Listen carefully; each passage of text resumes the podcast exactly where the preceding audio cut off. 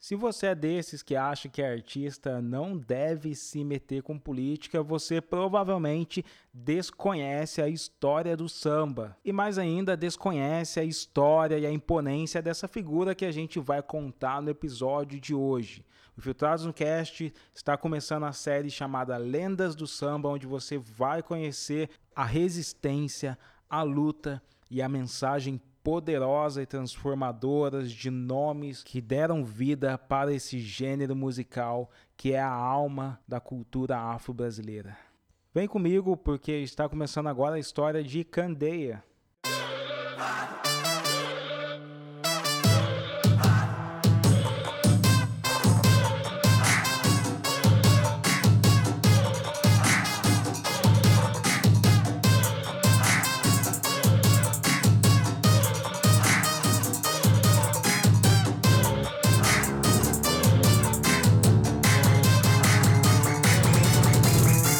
Infiltrados no Cast. Como vocês sabem, Infiltrados no Cast funciona por séries, né? A gente acabou semana passada a série Caçadores de Supremacistas, mas a gente tem outras séries também que você pode voltar aí para ouvir e aprender um pouco mais. Tem a, a, série que a gente começou, que é o Maiores Racistas da História Brasileira, onde a gente traz ali discussões sobre Renato Kell, Monteiro Lobato, João Batista de Lacerda, que foram os criadores do, do racismo científico brasileiro. E também tem a série Quebrando os Mitos Racistas, que fala mais sobre ciência genética e como esses, esses conceitos e preconceitos eles ainda se propagam pagam nos dias de hoje, né? E agora a gente começa a iniciar Lendas do Samba, que vai falar de alguns nomes especiais, assim, desse gênero que faz a festa de muita gente, porém no passado foi bastante perseguido e está intrinsecamente ligado à nossa história de resistência negra.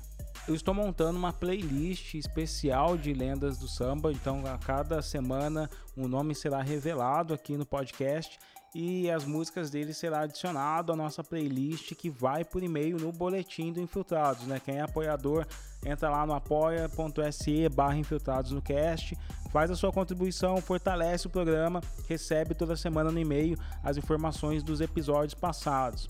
E aí a gente vai começar a enviar agora essa playlist especial Lendas do Samba com as melhores músicas. Se você ainda não conhece o Candeia, a gente vai contar aqui no podcast e depois eu tenho certeza que você vai querer ouvir a nossa playlist especial.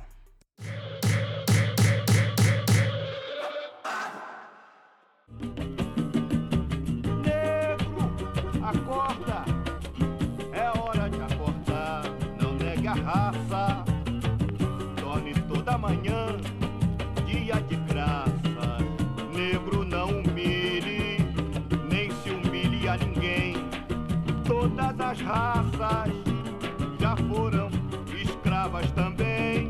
E deixa de ser rei só na folia e faça da sua Maria uma rainha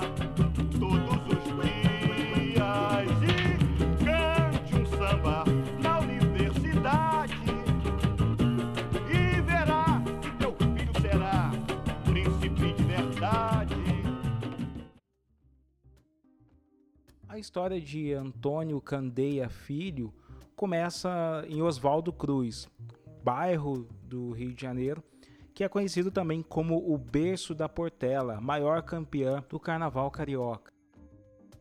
Naquele momento da história, as elites brasileiras discutiam, as elites médicas principalmente e psicólogos, discutiam o que fazer com o problema do negro, né? Para eles, a negritude era uma afronta à nacionalidade, à soberania nacional da forma com que eles estavam querendo promover. E tinha toda essa questão de trazer europeus para branquear a raça brasileira e para branquear a, a imagem que tinha, a percepção que os estrangeiros tinham do nosso país. Então o samba e as outras expressões de cultura e de tradição africana, mesmo candomblé, eles não eram acessíveis, não eram conhecidos. A maior parte das pessoas de classe média, de pessoas brancas das capitais, não tinham ideia de como isso acontecia. Ficava relegados à periferia mesmo, aos bairros, aos morros, aos lugares onde só tinha uma massa negra frequentando. Não era comum. Se você pega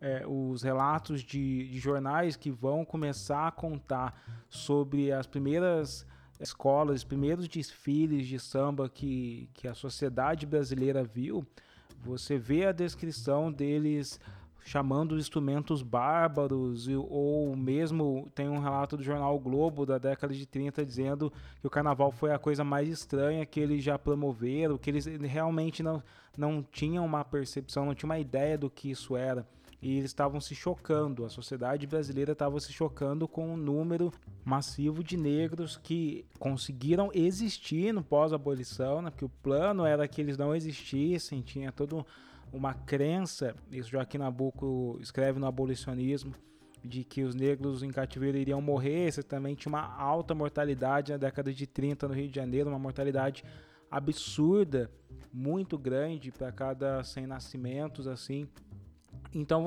o que estava acontecendo é que os negros sobreviveram, e não apenas sobreviveram, mas estavam se manifestando, estavam criando cultura, estavam criando música, e a sociedade estava começando a enxergar e a ouvir tudo aquilo.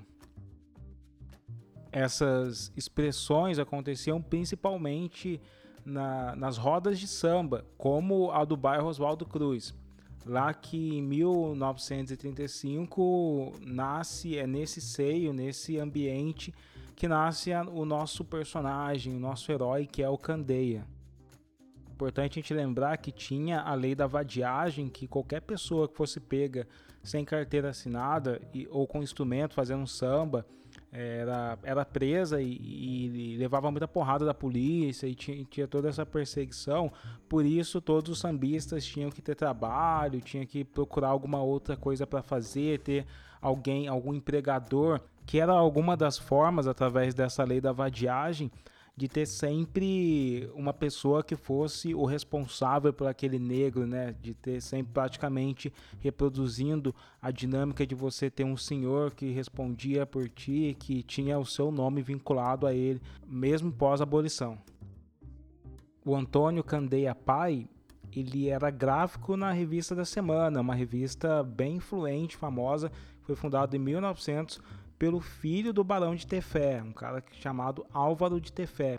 Mas seu talento mesmo era com a flauta, né? Quando ele sentava ali na roda de choro ou nas rodas de samba, ele era ovacionado por todo mundo. Por isso sua casa era muito frequentada por sambistas da época. Paulo Portela, Luperce Miranda, Compadre Gambé e João da Gente eram algumas dos nomes que estavam sempre na casa do Antônio Candeia Pai. Inclusive, o Antônio Candeia Pai, ele foi um dos idealizadores das comissões de frente nas escolas de samba. Candeia, ele veio no mesmo cardume meu. Em 1951, por aí, né, que eu entrei para fazer samba aqui, o Candeia também começou a fazer, né? Ele até deu uma roupagem nova aos sambas de enredo aqui na Portela, né? As letras deles bem inteligentes, né? E ele passou a ganhar vários sambas de enredo aqui. Ele veio no mesmo, no mesmo tempo meu. Só lamento que só fizemos um samba junto. É assim, de um modo muito natural, que começa a saga de Antônio Candeia Filho, dentro do universo do samba. Envolvendo com a família, envolvendo com os amigos do pai, aprendendo a tocar violão, aprendendo o que é o samba, conhecendo as a narrativa mesmo desse, desse universo, ele acabou participando ali do núcleo que fundou a Escola Portela. Curiosamente, não foi o pai dele que fez a aproximação dele com a Portela, sabe? Essa aproximação aconteceu por conta dos integrantes de uma tal Turma do Muro. O que, que é, era essa Turma do Muro? Pelos registros que a gente encontra dessa Turma do Muro, eles eram é, nomeados pelos veteranos, turma do muro, e vestiam-se muito bem e portavam-se com educação lapidar, sabe? Moços bem falantes, dinâmicos, frequentavam os ensaios de terno e gravata e os sapatos sempre bem brilhantes, assim, para chamar aquela atenção. Quando entra a década de 50, mais precisamente em 53, ele faz a parceria com o Altair, com o Altair Marinho e compõe a, a música, a primeira primeiro samba Seis Datas Magnas, que recebe a nota máxima do júri e depois o Candeia se mostra um prodígio com uma série de outros sambas que acabam vencendo a seletiva da Portela, com a música Festas Juninas em fevereiro de 1955, Legados de Dom João VI em 1957, ambos com parceria com Valdir, e depois ele acaba fazendo em 59 o Rio, capital eterna do samba e histórias e tradições do Rio Quatrocentão. Próximo ali do final da década de 50, o Candeia já tinha alguns relacionamentos e alguns filhos, né? Ele casou brevemente com uma mulher chamada Nancy, que teve dois filhos, que era o Jairo e a Selma. Em 61 ele casou com a Leonilda, que era enfermeira no hospital, e depois eles foram morar em Jacarepaguá com uma filha do primeiro casamento dela. Os outros dois filhos dele acabaram se agregando à família. Nessa mesma data, o Candeia participou de, de um concurso público promovido pelo governador da Guanabara, que era o Carlos Lacerda, e ele acabou entrando para a Polícia Militar do Estado da Guanabara como detetive. Ele era conhecido tanto na roda do samba quanto pela polícia através da alcunha, do apelido de Careca. Recebeu vários prêmios pelo trabalho considerado excelente na polícia. O problema é que isso colocou ele numa vida dupla, né? Porque a gente sabe o quanto era violenta, agressiva e o quanto a polícia do estado do Rio de Janeiro acabava caindo para cima dos sambistas e como toda a sociedade na época olhava para os sambistas como vagabundos e marginais. O trabalho na polícia endureceu Candeia e isso chegou a afastar alguns dos seus amigos. O outro compositor lendário brasileiro Valdir Souza, conhecido como Valdir 59, chegou a dar algumas declarações dizendo que naquele momento eles acabaram se afastando, né? Que ele mudou muito, até a amizade deles se modificou. O outro compositor Gal Casquinha diz que quando Candeia passava com outros policiais, fingia que não estava vendo aqueles seus amigos. De fato, Candeia era conhecido por não aliviar para ninguém e ele tinha umas relações com uma das mais temidas é, delegacias do Rio de Janeiro, conhecida por torturar e desaparecer com as pessoas, que é a Invernada de Olaria.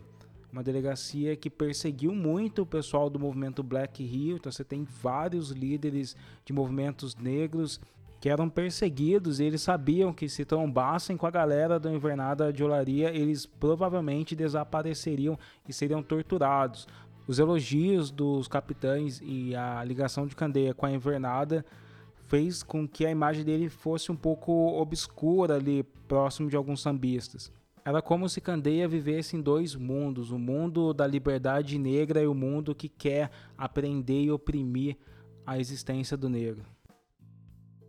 Na mesma época, ele se juntou com alguns grandes nomes como Casquinha, Arlindo, Davi do Pandeiro, Jorge, Picolino da Portela e Bubu, e formou o grupo que era os Mensageiros do Samba, uma tentativa ali de popularizar, de levar o samba de para bares, de levar o samba para mais lugares. Eles acabaram a, ah, lançando o seu primeiro LP, e é nesse momento em que o Candeia estava em ascensão, o prodígio, aquele cara que se dava bem no samba e também estava se dando bem na polícia, encontrou um dos maiores plots, uma das maiores reviravoltas da sua vida. Numa das noites em que ele voltou dirigindo bêbado, ele acabou batendo em um caminhão de peixe, isso segundo a descrição do próprio Valdir 59, ele acabou batendo no caminhão de peixe e dali em diante a sequência de fatos é bastante controversa houve uma troca de tiros entre Candeia e o italiano que estava dentro da boleia do caminhão. E essa troca acabou ocasionando cinco balas que mandaram Candeia para dois hospitais e dois anos de várias e longas cirurgias dolorosas que afastaram ele completamente do universo do samba.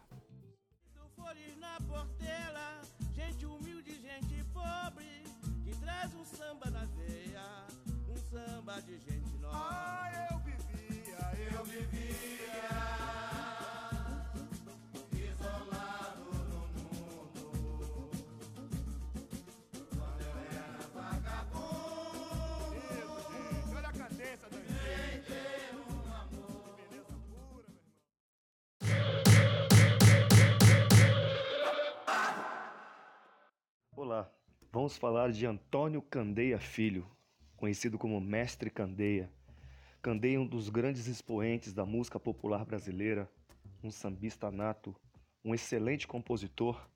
Candeia, antes mesmo de se projetar para o cenário nacional, se projetar para o grande espaço, o grande cenário do samba no país, ele foi um servidor público estadual do Rio de Janeiro, trabalhando como policial militar. Candeia, naquele contexto, tinha uma outra relação com a sociedade, tinha uma outra relação sobretudo com o público do próprio samba. Né? Mas na medida em que, infelizmente, por conta de uma fatalidade, por conta de uma discussão que ele teve e foi alvejado com um tiro, Candeia ficou paraplégico e acabou passando aí a viver numa cadeira de roda. E eu atribuo aí essa fase lamentável que aconteceu com Candeia num divisor de águas. Candeia era um ser humano antes de ser alvejado e ficar paraplégico aí numa cadeira de roda e se transformou num outro ser humano a partir desse episódio. Creio inclusive que Candeia tenha recebido aí algum tipo de inspiração das nossas ancestralidades africanas, porque a partir desse contexto Candeia começa a compor lindamente com uma consciência política, com uma visão crítica sobre seu território, uma visão crítica sobre a sua negritude, uma visão crítica sobre todo o cenário cultural que acontecia ali no Rio de Janeiro. Então Candeia vai escrever sambas reflexivos com letras riquíssimas que vai fazer com que os ouvintes e as pessoas que se relacionam com esse samba, com essa música, possam a partir delas refletir sobre o seu próprio lugar como sujeitos na sociedade nacional.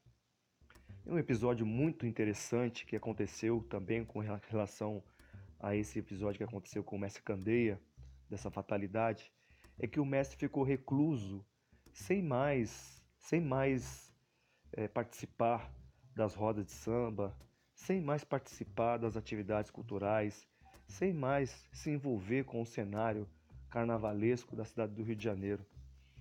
Enquanto o mestre estava recluso, reflexivo, Alguns sambistas organizaram, então, um grande evento no teatro para receber o mestre, para triar o mestre de casa e trazer o mestre para a roda de samba.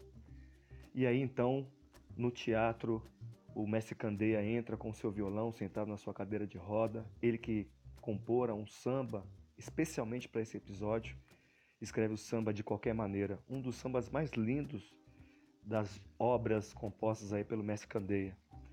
Para além desse, dessa obra, o Mestre Candeia deixou um legado importantíssimo para a música popular brasileira. Sambas como Dia de Graça, sambas como Testamento de Partideiro, sambas maravilhosos que faz com que de fato a gente tenha condições de refletir sobre a importante obra desse grande compositor, desse grande mestre, desse grande poeta. Antônio Candeia Filho, sem sombra de dúvidas, é um dos grandes nomes dos grandes autores, compositores da música popular brasileira. Salve o Mestre Candeia. Salve. Vocês acabaram de ouvir a contribuição do Tadeu Caçula. Ele que é sociólogo e sambista, presidente do Instituto Cultural Samba Autêntico, lançou recentemente o livro A Pequena África Paulistana, e será uma presença frequente aqui na nossa série Lendas do Samba.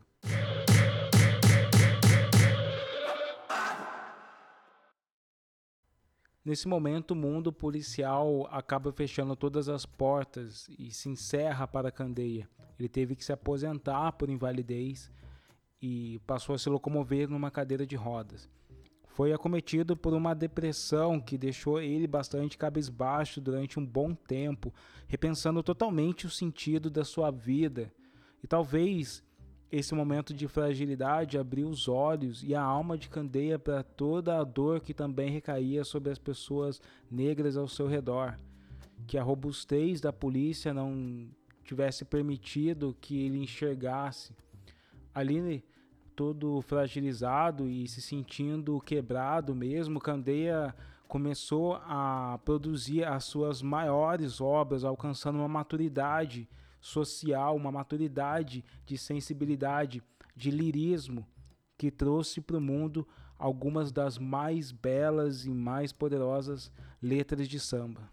Candeia passa a se dedicar cada vez mais à portela, ao samba, aos pagodes que ele organiza, como o pai fazia enquanto ele era criança. Ele passa e volta a organizar e, e, a, e a participar cada vez mais disso ali na sua casa e isso automaticamente conecta ele com a consciência negra, porque essa consciência e a luta contra as mazelas do povo negro, contra o racismo, se tornam cada vez mais presentes, mais marcantes nas suas letras, nas suas contribuições.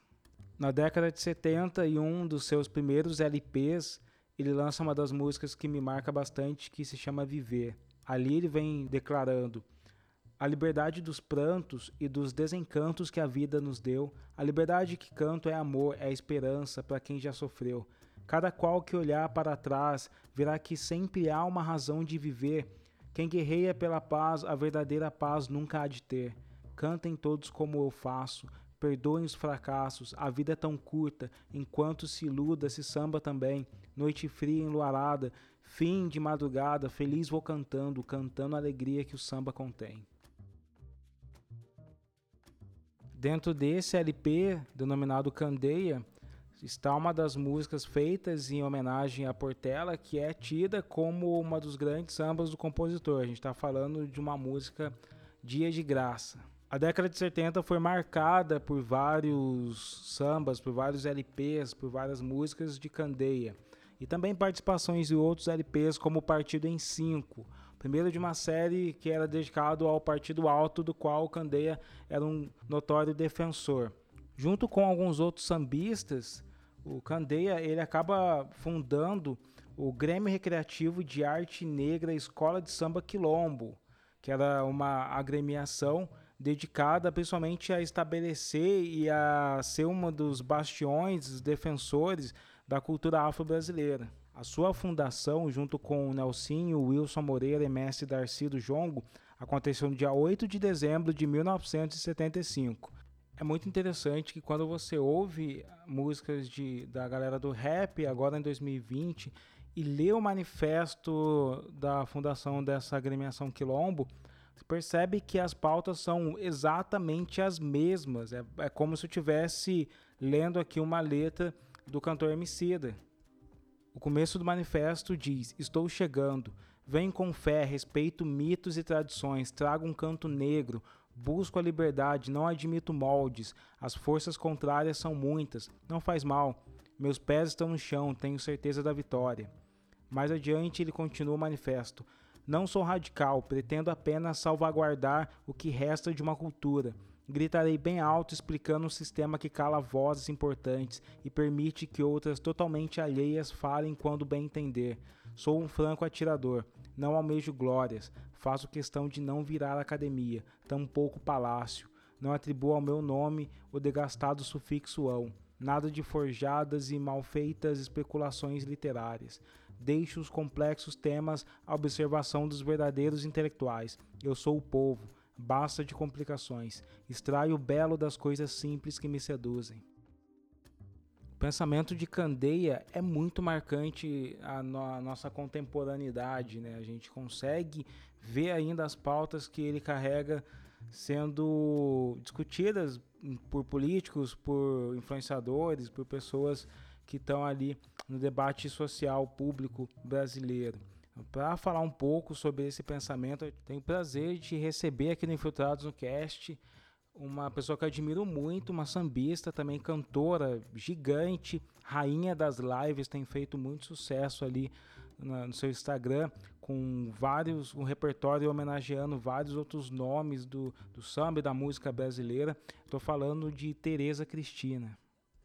Então, falar sobre o Candeia é. Às vezes é muito simples, às vezes é muito complicado, porque eu acho que o Candeia ele tem um legado no samba muito importante, uma pessoa muito importante, é uma pessoa muito importante para o samba e para a música brasileira. É, e a importância dele talvez seja porque, é, para usar um termo bem moderno, assim, né, as pautas do Candeia, né, é, é, as reivindicações dele dentro da obra dele, elas continuam ativas. O Candeia foi um, um pesquisador de motivos folclóricos, foi um grande compositor da Portela, grande compositor de samba enredo. É, a preocupação que ele tinha com o andamento das escolas, com a mudança que aconteceu no desfile das escolas de samba, e que ele define muito bem ali no é, Escolas de Samba, árvore que. Eu acho que é árvore que esqueceu a raiz, uma coisa assim. É, ele é fundador do Quilombo, ele, ele tomou é, o orgulho, né, o orgulho do negro, a importância do negro dentro do samba. Ao mesmo tempo é um, um poeta, um compositor extraordinário, assim. É, o Candeia ele me atravessa de várias formas. Eu confesso que eu passei a ter mais consciência da, da minha história como mulher negra depois de conhecer a fundo a obra do Candeia. O Candeia me fez, inclusive, me tornar cantora e compositora de samba.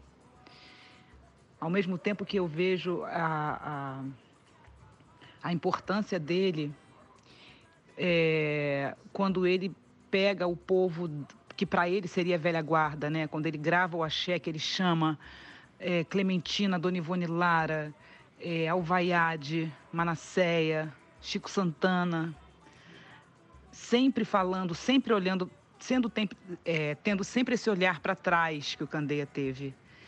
Ele sempre teve esse olhar para trás e, ao mesmo tempo, compondo canções. É, um compositor ativo, mas com um olhar para a história do samba, para a velha guarda do samba, muito carinhoso e muito empático, assim. Eu, eu acho que ele deixou uma obra que é considerada o melhor disco de samba que existe, que é o Axé.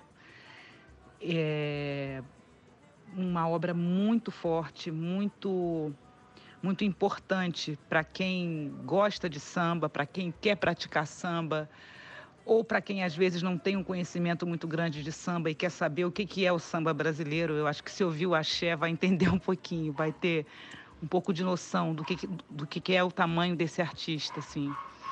Eu sou muito fã do Candeia, muito, muito. E acho que vou continuar sendo fã dele a minha vida inteira, porque é uma obra que, para mim, ela continua aí, viva. De qualquer maneira,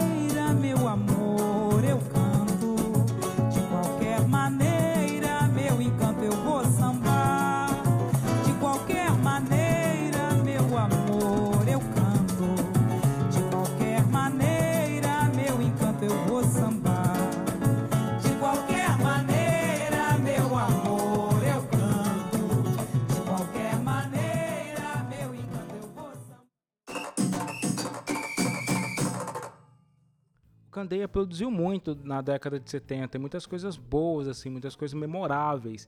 Ah, em 77 ele escreveu um livro que é a Escola de Samba, a Árvore que Esqueceu a Raiz.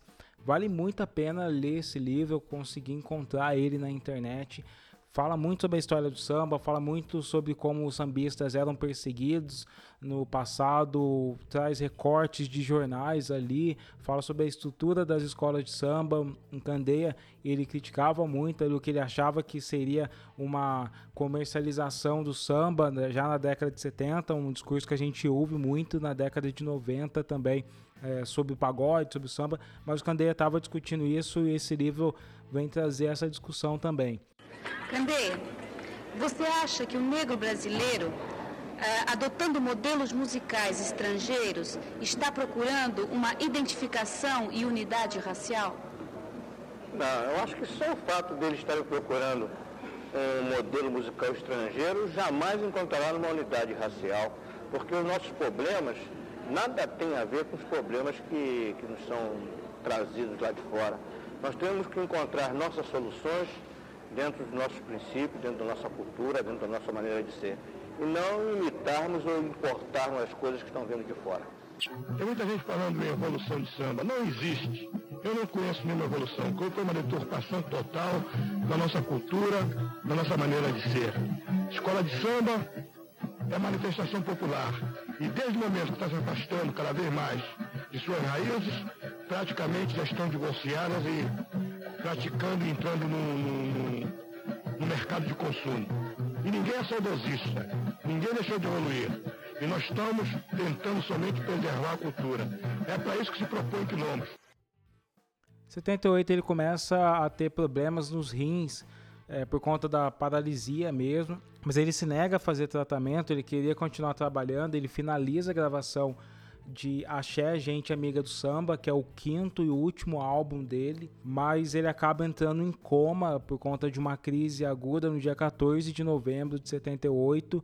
Dois dias depois, ele não resiste e falece. Tem muita coisa que vocês podem encontrar sobre Candeia na internet.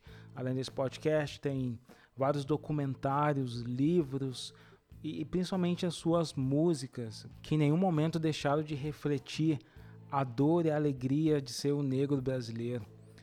Essa fusão entre viver no mundo que te persegue, viver no mundo que te inferioriza, e vale lembrar que a inferioridade do negro era defendida pela medicina naquela época, a inferioridade é, intelectual principalmente, era defendida pela medicina e por alguns psicólogos daquela época. Então você vive numa sociedade que te olha de cima e que tenta te colocar para baixo, e mesmo assim você tira das suas entranhas a energia, a alegria para revolucionar.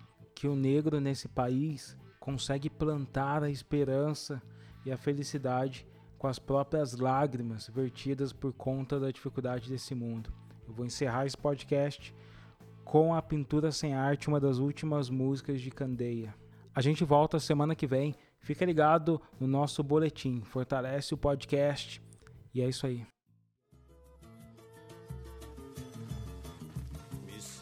Igual uma folha caída. Sou a Deus de quem parte, pra quem a vida é pintura sem arte. A flor, esperança se acabou. O amor, vento levou outra flor. Nasceu é a saudade